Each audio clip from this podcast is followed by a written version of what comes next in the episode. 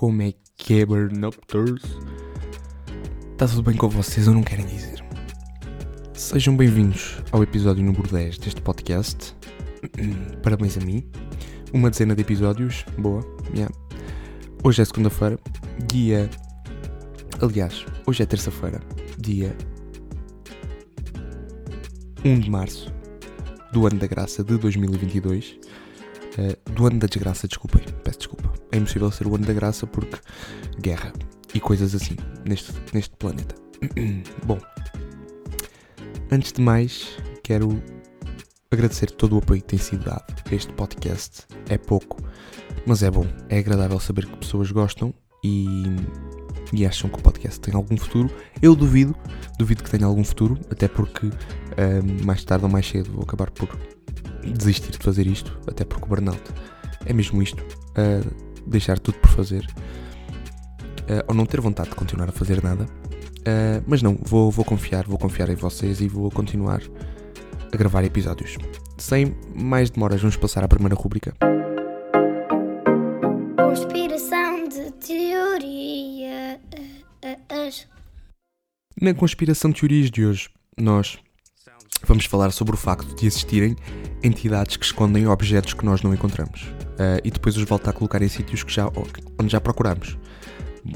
Enfim, um, eu não sei se me fiz entender, mas eu passo a explicar. Bom, a mim acontece-me com alguma regularidade não encontrar objetos que estiveram na minha mão há minutos atrás.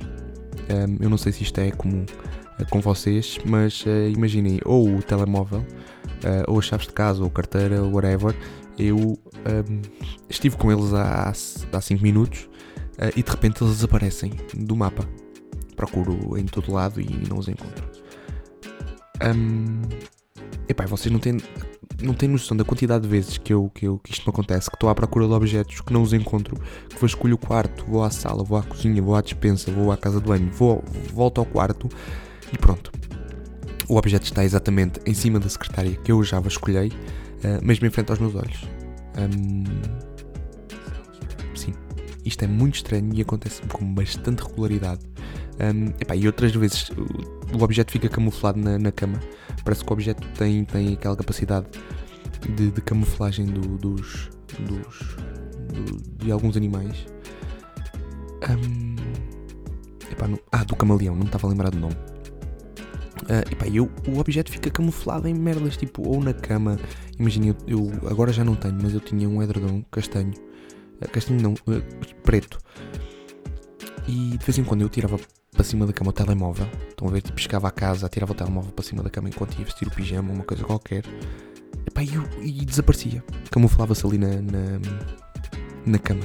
Epá, mas eu, na verdade, eu acho que não, se camuf não fica camuflado. Eu acho que é mesmo uma entidade. Epá, o meu bisavô, que já faleceu há 30, 30 séculos, uh, que me está aqui a assombrar e esconde-me merdas e depois mete-me mete outra vez no sítio só para gozar com a minha cara. Pá, malta, digam-me lá se não, é, se não é isto. Porque, sério, uh, eu procuro uh, muitas vezes objetos. Por exemplo, o relógio. Eu não saio de casa sem um relógio. E, na maioria das vezes, quando estou na minha casa, no Alentejo, eu tenho um sítio para meter os relógios. Mas quando estou hum, em Ferrel, na, na, zona onde trabalho, quando lá estou, que é a maioria do tempo, eu não tenho o meu, o meu, o meu habitual sítio para colocar os relógios. Uh, e eles andam sempre à solta. Eu tenho três relógios e eles andam sempre à solta. E quando me apetece usar aquele relógio eu procuro em todo lado, não o encontro e, e de repente diz, dizem-me assim: Olha, já viste naquela gaveta? Eu já, então vai lá ver outra vez. Pronto, está lá. É a entidade que faz isso, malta. Não é. Ou, ou então é, são as pessoas que vivem comigo, gostam de me enganar. Mas eu acho que não, acho que é uma entidade mesmo que faz isso. Uh, e depois uh, acontece-me também um, dizer assim: Pai, viste os meus óculos? E ele: Não, estou na tua cara. Não, por acaso nunca me aconteceu, mas, mas há de acontecer. Um, outra coisa que me acontece e que não tem nada a ver, um, agora que falo de óculos, é. Isto é quase outra teoria da conspiração, ou não, um, que é ir coçar o olho, mas esquecer-me que tenho os óculos na, na, cara e então espeto o indicador na lente, com toda a convicção de que vou desfazer a comichão, que me apareceu assim de repente, uh, e ao invés de me coçar, fico com uma impressão digital marcada na, na lente. E é super irritante quando isto acontece. Também é comum ter objetos no bolso e andar a, proc- a procurá-los tipo, tipo a chave do carro.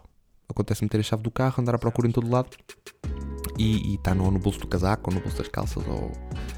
Enfim. Também por, porquê? Porque hoje em dia os casacos têm muitos bolsos. Eu tenho, tenho sobretudo os que têm bolsos interiores, bolsos exteriores, hum, epá, mais os bolsos das calças. Mal, tem muito bolso. Epá, façam só um e já sei que está tudo ali.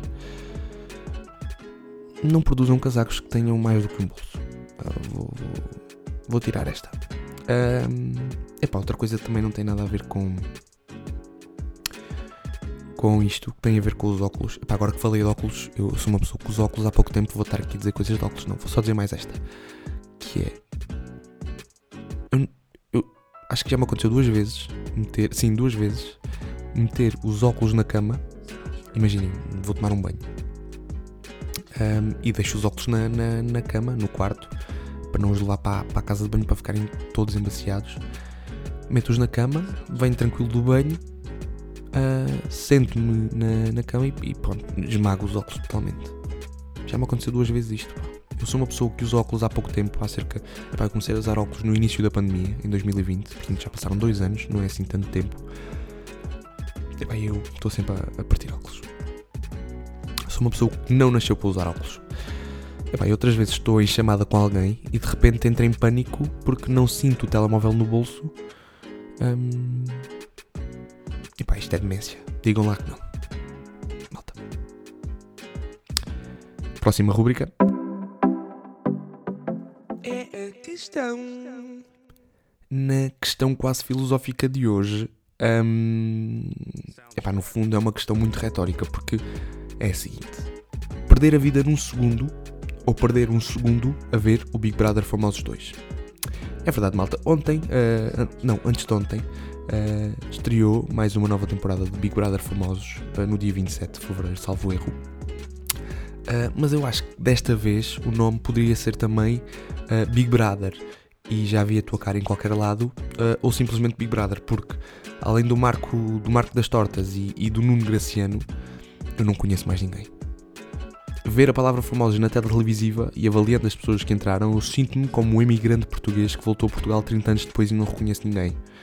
Cheguei agora de França, ligo a televisão, conheço a Cristina Ferreira, mas nenhum outro famoso uh, me é familiar. Mas na verdade nem sequer precisamos de ser imigrantes que não vêm cá há 30 anos. Ninguém conhece ninguém naquela casa.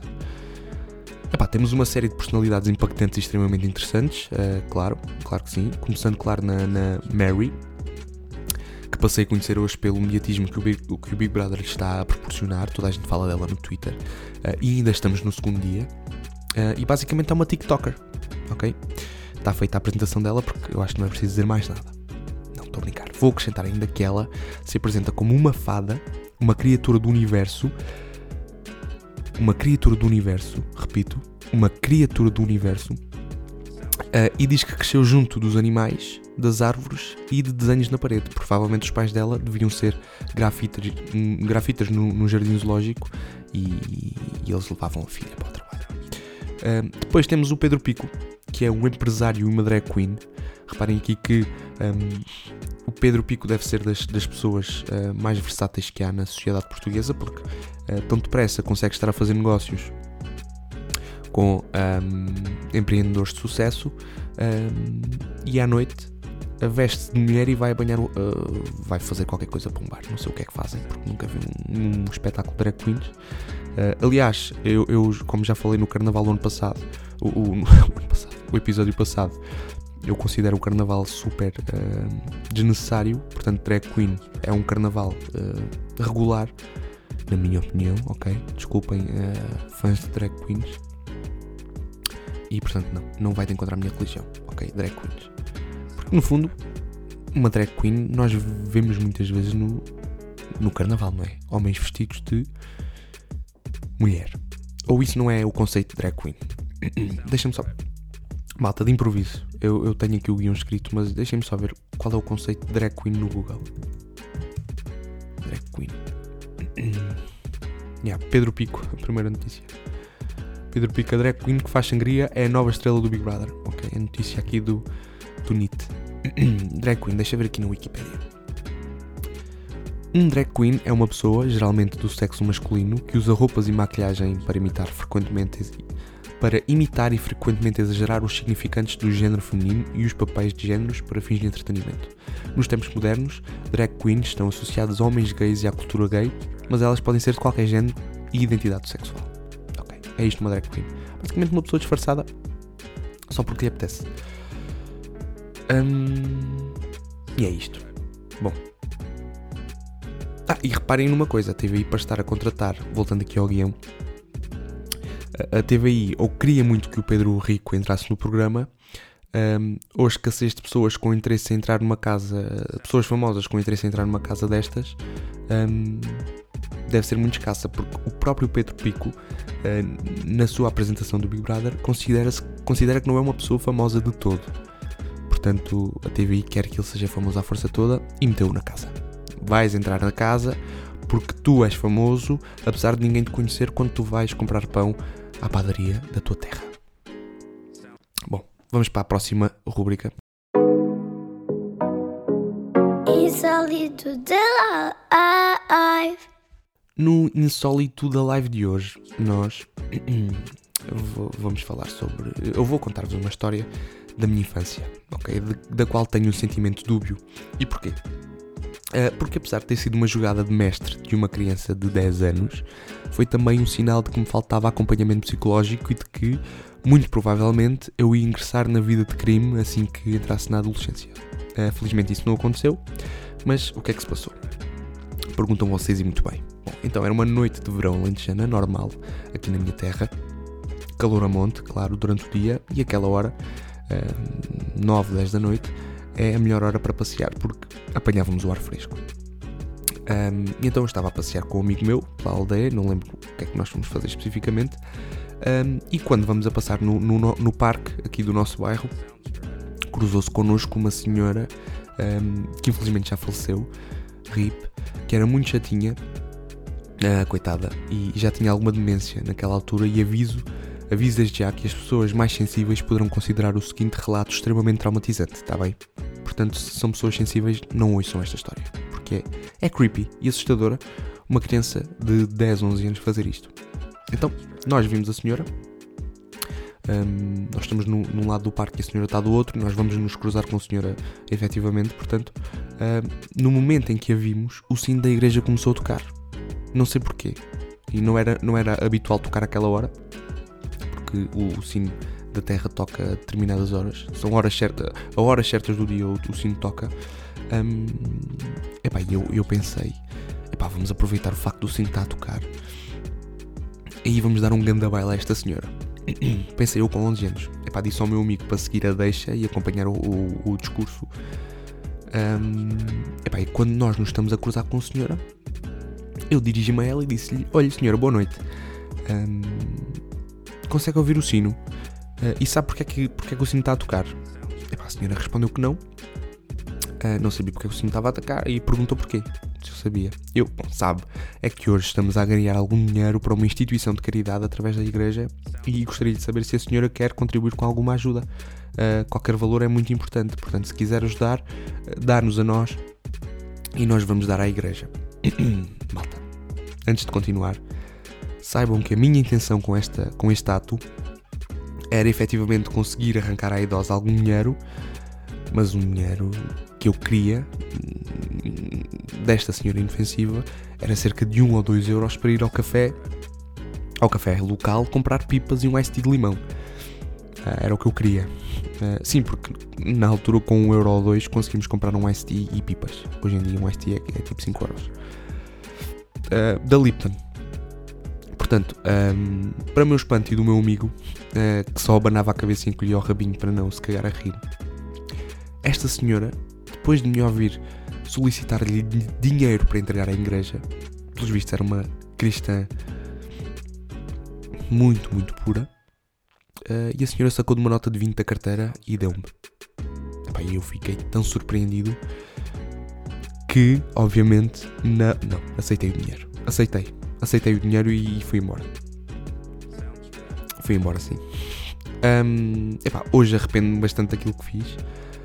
acabou por ser um ato propositado, mas ao mesmo tempo inofensivo, porque inofensivo entre aspas, porque o que eu queria era de facto sacar dinheiro à senhora, mas eu intencionava um euro para ir comprar pipocas e um iced tea e acabei por ganhar 20 euros e acabei por comprar efetivamente gelados Magno, que eram os mais caros e estavam longe das minhas possibilidades monetárias enquanto criança de 10 ou 11 anos. Portanto, os 20 euros uh, souberam bem. Um, assim, uh, como devem calcular, nesse dia arrependi-me uh, mas depois de estar ali a lamber o meu magno de amêndoa e chocolate de leite, o arrependimento foi embora. Muito respeito, uh, aliás, devo dizer, por esta senhora, que hoje em dia, como já referi, Deus a tem. E em episódios futuros, passo a dizer-vos um, que vamos, vamos ter mais histórias com esta senhora, como aconteceram, curiosamente, com ela. Uh, isto prova que o destino é incrível, ok? E vocês vão saber porquê quando eu lançar outro episódio que falo uh, deste insólito, de outros insólitos com esta mesma senhora. Uh, felizmente consegui romper com aquele que parecia ser o meu futuro, uma vida de acontecimentos radicais e cheios de adrenalina, variando entre roubar supermercados ou cafés locais. Um, na adolescência, porque crianças com 10 anos a quererem sacar dinheiro a senhoras, uh, epá, mas eu duvido muito que fosse ser bem sucedido. Até porque eu, o que eu tinha era muito par pied e ainda tenho hoje, e capacidade para tirar mentiras do bolso e não tenho propriamente grandes capacidades para gamar coisas de verdade. Até porque se eu entrasse num café para roubar uma pastilha, provavelmente ia entrar em choque uh, e desmaiava. Espero que tenham gostado mais um episódio deste podcast. Não se esqueçam de seguir no Twitter, burnedfackout1 e no Insta, burnedfackout. Portem-se bem e lembrem-se. Peace. Muita peace, malta. Cuidem-se. Tchau.